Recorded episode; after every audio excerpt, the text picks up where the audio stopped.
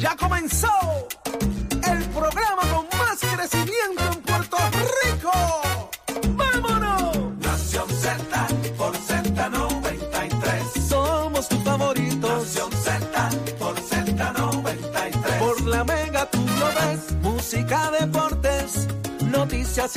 Vamos arriba, Puerto Rico, vamos arriba. Óigame que comenzó Nación Z. Son las 6 y 2 de la mañana en vivo desde los estudios de Mega TV para Z93.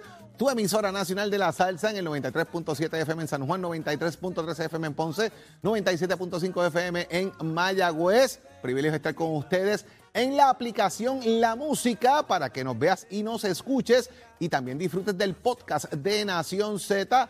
También los que se conectan desde ya tempranito, como todos los días en el Facebook de Nación Z en el Facebook Live. Óigame que usted comenta, los leemos, los saludamos, los hacemos parte de nuestra conversación diaria. Comienza una nueva semana cargada de información. Yo soy Jorge Suárez, me acompaña, como todas las mañanas, el licenciado Eddie López. Eddie, muy buenos días. Muy buenos días, Jorge. Buenos días al país que nos sintoniza, también los amigos que utilizan todas nuestras plataformas interactivas. Un placer, un privilegio estar con ustedes una nueva mañana, una nueva semana. Hoy lunes 9 de mayo del año 2022, prestos y dispuestos para llevarle a ustedes las informaciones, las noticias, pero sobre todo el análisis que a ustedes les gusta, Jorge. Mucho que ha pasado en las últimas horas.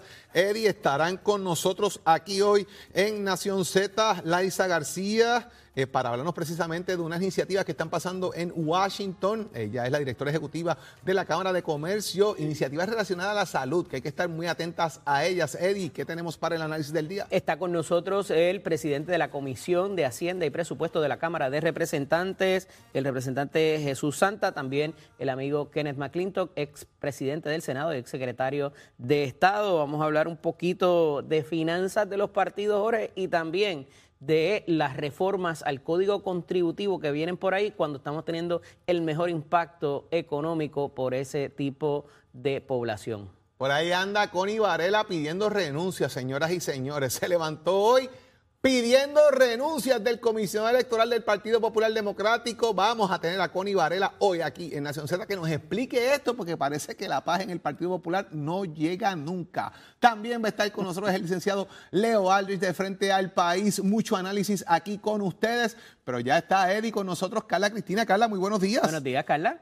Buenos días, Eddie. Buenos días, Jorge. Y para todas las personas que nos ven y nos escuchan a través de Z93. Carla, la Universidad de Puerto Rico eh, continúan los recortes. La presidenta ha dicho que no, no pueden quitarle más dinero. ¿Qué está pasando? Lo va a defender. Dice que está ahí con eso. Así mismo es, Jorge. En efecto, la presidenta interina de la Universidad de Puerto Rico, Mayra Olavarría Cruz, afirmó que la institución insistirá en recibir los dos- 620 millones de dólares del Fondo General, como prometió el gobernador en el mensaje de presupuesto, y afirmó que no está conforme con los recortes. Y de otra parte, el secretario del Departamento de Desarrollo Económico y Comercio, Manuel Sidre, denunció un recorte de sobre 10 mino- millones de dólares en el presupuesto de la agencia. En otros temas, O'Brien Vázquez Molina se convirtió el sábado en el nuevo alcalde de Guayama tras la celebración de una elección especial para llenar la vacante que dejó Eduardo Cintrón López, quien el pasado mes de abril se declaró culpable a nivel federal por corrupción.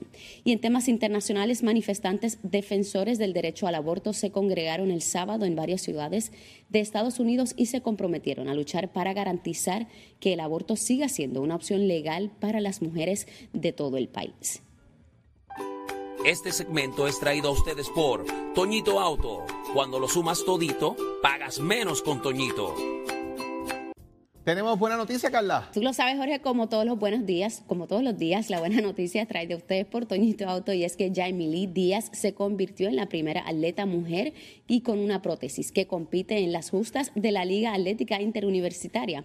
Jaime Lee, de 18 años y natural de Utuado, compitió en los 200 metros lisos representando al recinto de Arecibo de la Universidad de Puerto Rico. Enhorabuena para ella. Para Nación Z les informó Carla Cristina. Les espero en mi próxima intervención aquí en Z93. Este segmento fue traído a ustedes por Toñito Auto. Cuando lo sumas todito, pagas menos con Toñito.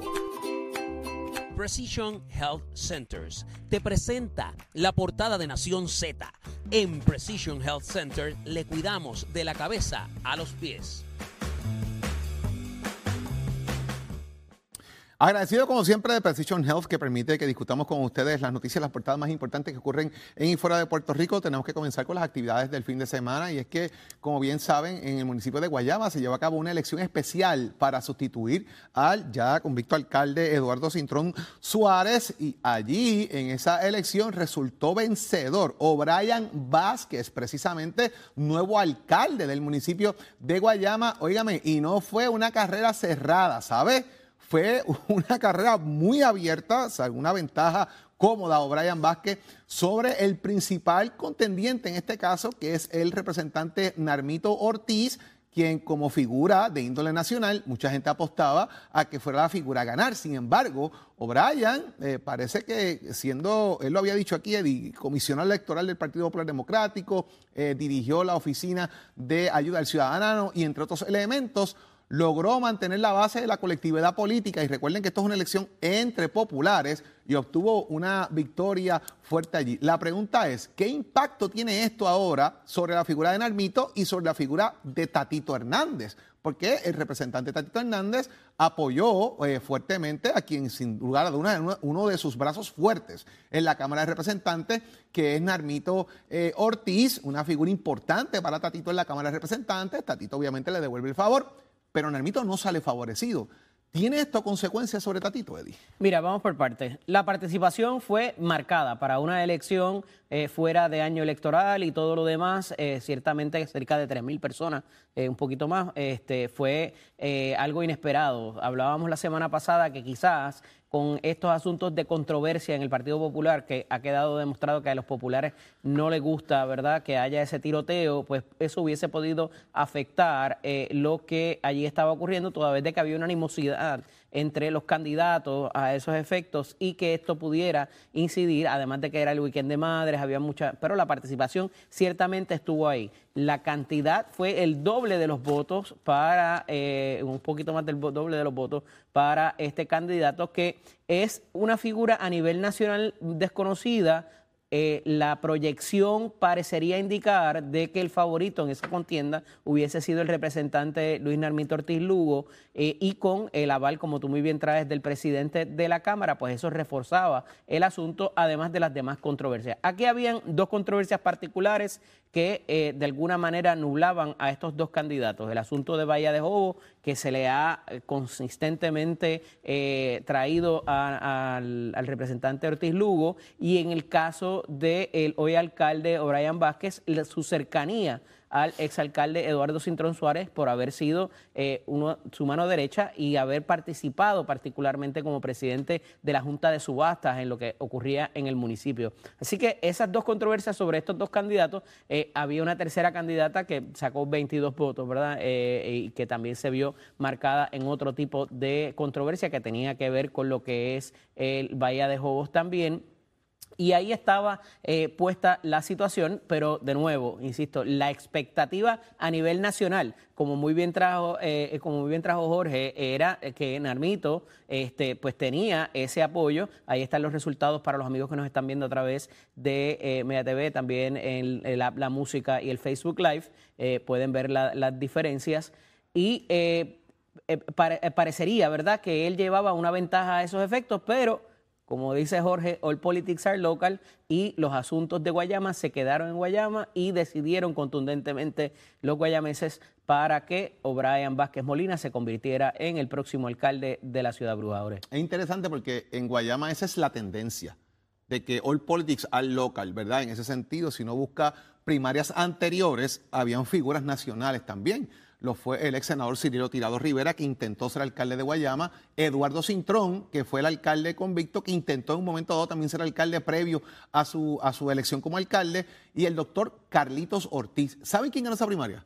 Carlitos Ortiz. No la ganó ninguna de las dos figuras de fuerza. De hecho, Cirilo llegó tercero en esa primaria, siendo la figura nacional. Así que parecería esto no ser nuevo en el municipio de Guayama, de cómo se maneja el tema y ahí está el resultado de, esa elección, aparte obviamente de, la estrategia local, la estrategia electoral que hayan montado, hay un nuevo alcalde en el municipio de Guayama. Repercusiones, veremos a la larga qué pueda ocurrir con eso en la Cámara de Representantes y las decisiones que bien pueda tomar el representante Narmito Ortiz.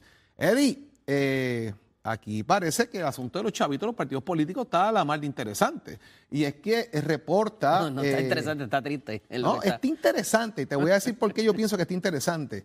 Y es que eh, los datos que recopila la Oficina del Contralor Electoral de Puerto Rico refleja, primero, que esto es desde, falta todavía el informe de enero y marzo, de, de enero a marzo, ese trimestre, porque hay una prórroga solicitada Por el. Partido Popular Democrático, por Victoria Ciudadana y por el Movimiento Dignidad. Los tres, los tres partidos solicitaron prórrogas de informes. Dejando eso establecido, lo que plantea desde el último informe, que es octubre a diciembre, en este caso, es que el Partido Popular Democrático lo que tiene en la cuenta de banco son 7.379 pesos. Yo no sé si eso da para pagar la luz y el agua, eh, pero eso es lo que tiene el Partido Popular depositado en su cuenta. La, la segundo partido de menor eh, eh, cantidad de dinero es Proyecto Dignidad. Luego de ello eh, viene el Movimiento Victoria Ciudadana con 17 mil dólares. Luego el Partido Nuevo Progresista con 20 mil dólares.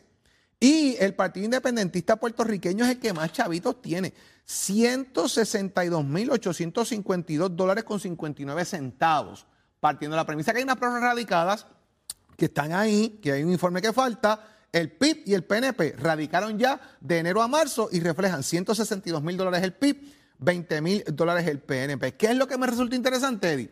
Las transferencias electrónicas, que muchas de estas se están dando por ATH móvil y por PayPal, lo que denota de dónde sale el dinero y hacia dónde va. Y en gran medida, si esto comienza a convertirse en una forma de, de contribución política, es más fácil el rastreo de dinero. La fiscalización, ciertamente, eso nos dice el Contralor Electoral Walter Vélez a los efectos. Y Jorge, aquí hay varios datos importantes de ese titular. Tenemos que partir de que es año no eleccionario, por tanto, pues ah, quizás la animosidad o la generosidad de esos, eh, de esos aportadores, pues no es tanta, ¿verdad? Eh, tenemos que también ponerlo en el contexto de la controversia que existe en algunos partidos y los asuntos de la investigación de ciertos donativos en ciertos partidos también. Eso tiende un poco a la gente a entonces tomar Pero espacio eso yo creo y que se vería ahora. algo atrás.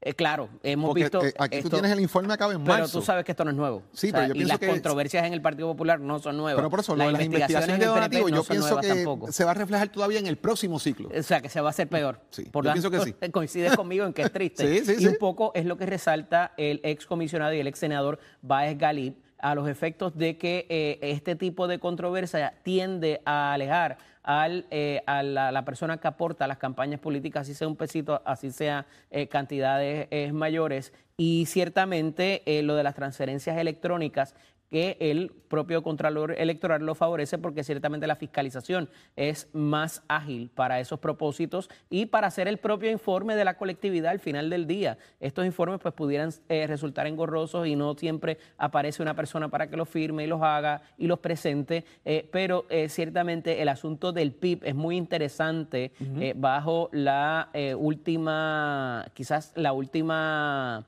eh, eh, ciclo electoral donde estaba Juan Dalmao envuelto y demás en lo que en la campaña que está llevando a través de las escuelas y las diferentes actividades que están haciendo también me parece que es importante. Lo voy a tocar un poquito más a fondo ahorita con el panel eh, político eh, para ver qué nos tienen que decir esto y qué pudiera representar para el próximo año que a pesar de que no es año electoral es año de, de, de- de lo que son las primarias.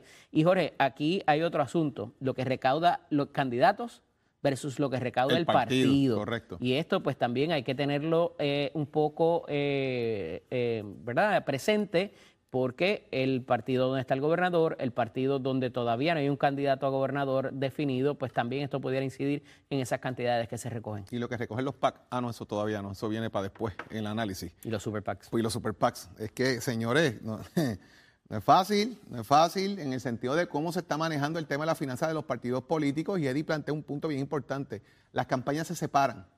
Gobernador y la campaña institucional. Y el gobernador recoge dinero para el gobernador, como candidato a gobernador. En la campaña del gobernador versus lo que es el partido político.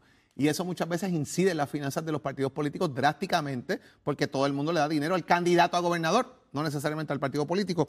Vamos a ver por dónde anda eso, porque habría que ver cómo andan las finanzas de los, de los presidentes de los cuerpos legislativos y otras figuras ahí también, porque eso incide. Ciertamente, Jorge, y también... Tatito tenía eh, más chavo que el Partido Popular la última vez. Es importante, esto se materializó bastante visiblemente, por decirlo de cierta manera, en aquella controversia cuando estaba Ricardo Rosello y Pedro Pierluisi y cambia el partido eh, de su presidente y qué pasaba con el dinero que se había recaudado, si debía seguir recaudando para el PNP o si era para el candidato, ¿verdad? Y yo creo que es eh, cuando más cristalizado quedó esta situación de, las, de la diversidad de, eh, de aportaciones, si es para el partido o si es para... y cuánto se le debería requerir a ese candidato si el candidato no va a correr para la elección finalmente como gobernador.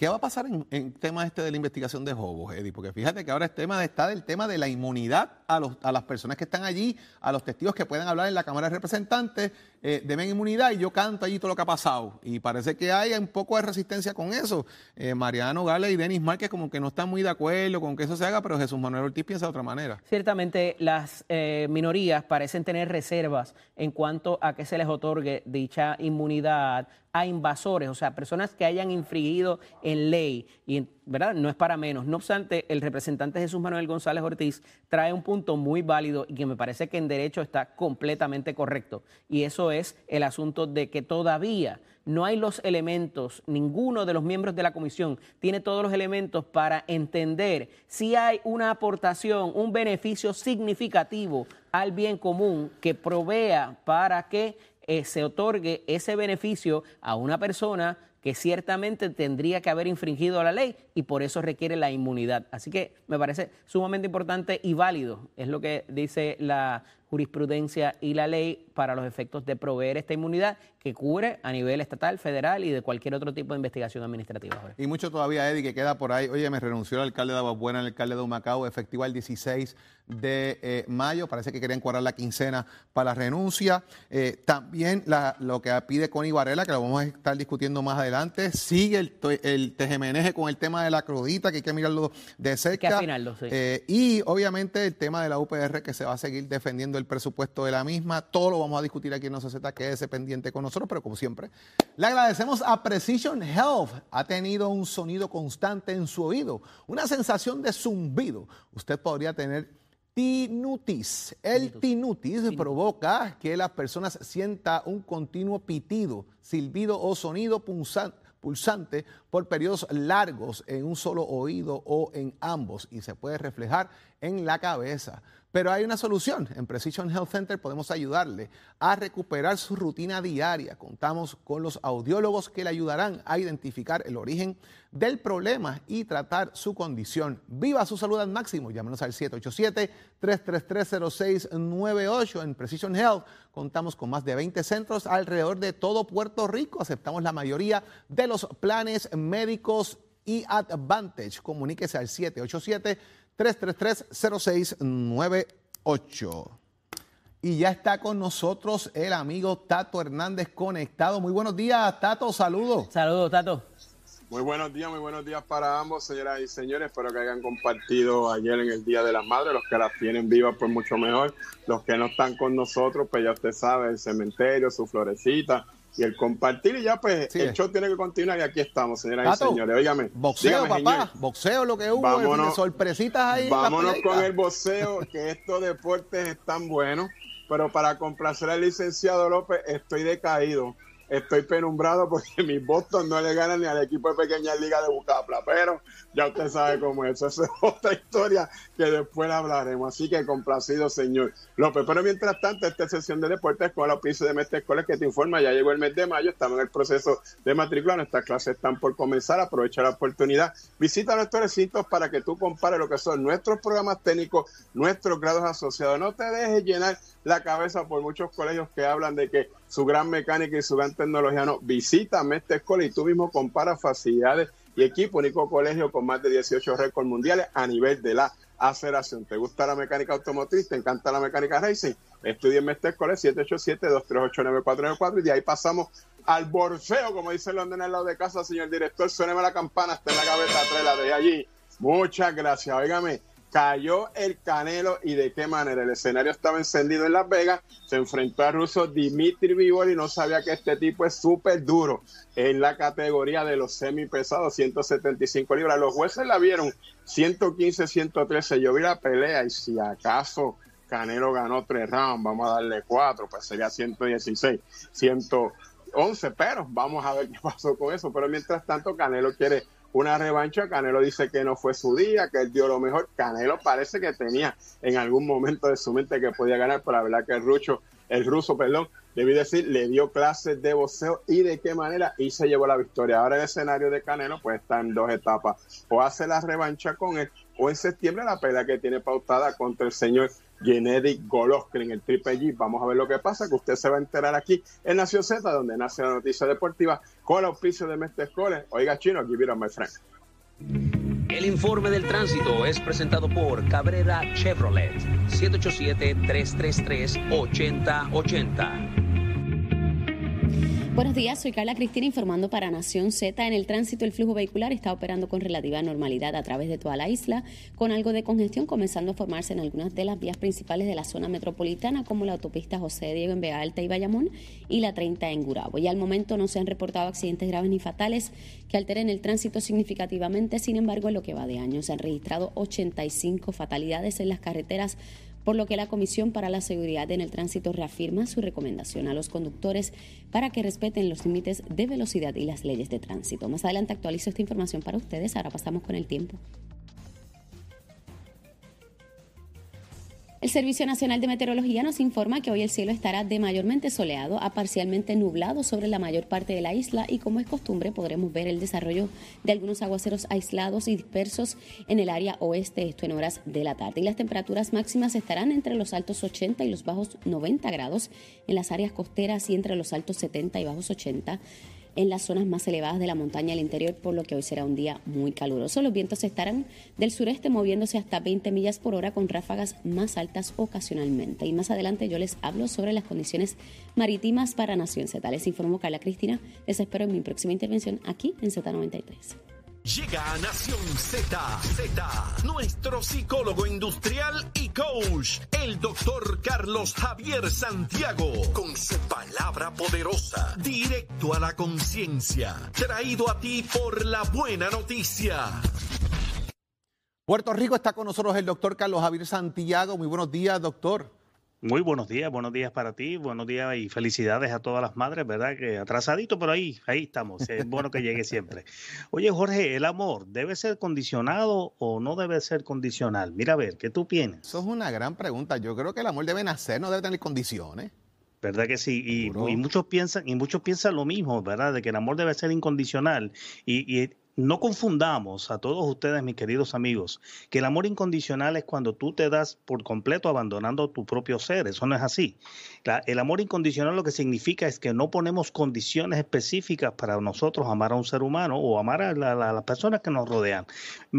Hoy, hoy quise tocar este tema, Jorge, que es bastante intangible, que es bastante suavecito, fresita, como dicen por ahí, porque muchas personas me lo han pedido, dado el hecho de que ha habido cada vez más maltrato conyugal o que ha habido, este, eh, tú sabes, los, los feminicidios se han disparado. Y, y el tema de hoy no es feminicidio, el tema de hoy es amo incondicionalmente a una persona que no, que no siento que me ama. La respuesta aquí es no. No podemos amar a aquella persona que definitivamente te provoca algún daño y nadie está obligado a estar con nadie. Aquí el detalle implica en que nosotros podamos tener la conciencia, y dije conciencia, estar conscientes de que hay una reciprocidad en esa relación de pareja. Y cuando nosotros tenemos reciprocidad es que nosotros estamos ofreciendo lo mejor de nosotros y recibimos lo mejor de la otra persona. El poner condiciones a veces nos separa y nos pone en un plano donde nos metemos como dentro de una burbuja, dentro de una caja y no tenemos la oportunidad de poder compartir con todos los seres humanos que nos rodean, hijos, pareja, familia, ¿verdad? Lo mejor de cada uno de nosotros. Establecer límites en una relación, sea cual sea esa relación, no necesariamente es establecer condiciones, es permanecer en una zona donde el valor propio, la autovalía, el, amor propio es lo que prevalece. Ama a tu prójimo como a ti mismo, dice la palabra. Por lo tanto, tienes que amarte tú primero, tienes que establecer incondiciones para ti, o sea, no condiciones para ti, en el sentido de tú sentirte en plenitud y tienes que poner límites a aquellas personas que van a estar eh, en tus círculos más íntimos de relación para que entonces tu bienestar espiritual, emocional y psicológico se vea en una zona segura. El poner condiciones eh, no necesariamente implica el que tú vas a negociar 50-50, 30-30. No, estamos hablando de que establecemos condiciones para la salud mental, la salud espiritual y la salud física y incondicionalmente cuando nosotros sabemos que ese amor está siendo recíproco y estamos recibiendo en equivalencia lo que le estamos dando a la otra persona, tipo, porque si no, entonces estamos en desventaja, ¿no te parece? Totalmente de acuerdo. O sea, uno tiene que de alguna manera, no, no deben haber condiciones para el amor. Es más, a mí me suena a veces hasta chantaje eso, doctor, de alguna manera. O sea, tiene que nacer, uno tiene que valorarse y así mismo valorar los sentimientos por las otras personas.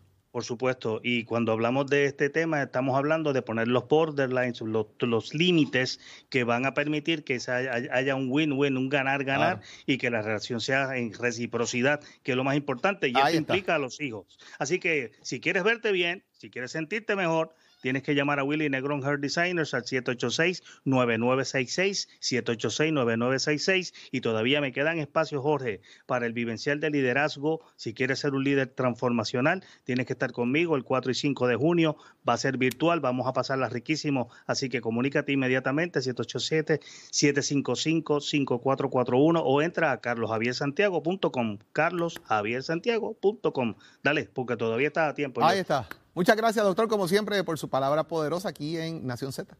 Bendiciones. Mis amigos, por ahí viene, por ahí viene, ya está llegando Jesús Santa, Kenneth McClintock, al análisis del día con el licenciado Eddie López. Así que que se conectado aquí con nosotros. Mire, ¿sabe quién llegó también? ¡Achero! ¡Llévatelo, Achero! Carlos Javier Santiago es traído a ustedes por la buena noticia, porque siempre es un buen momento para alimentar la conciencia.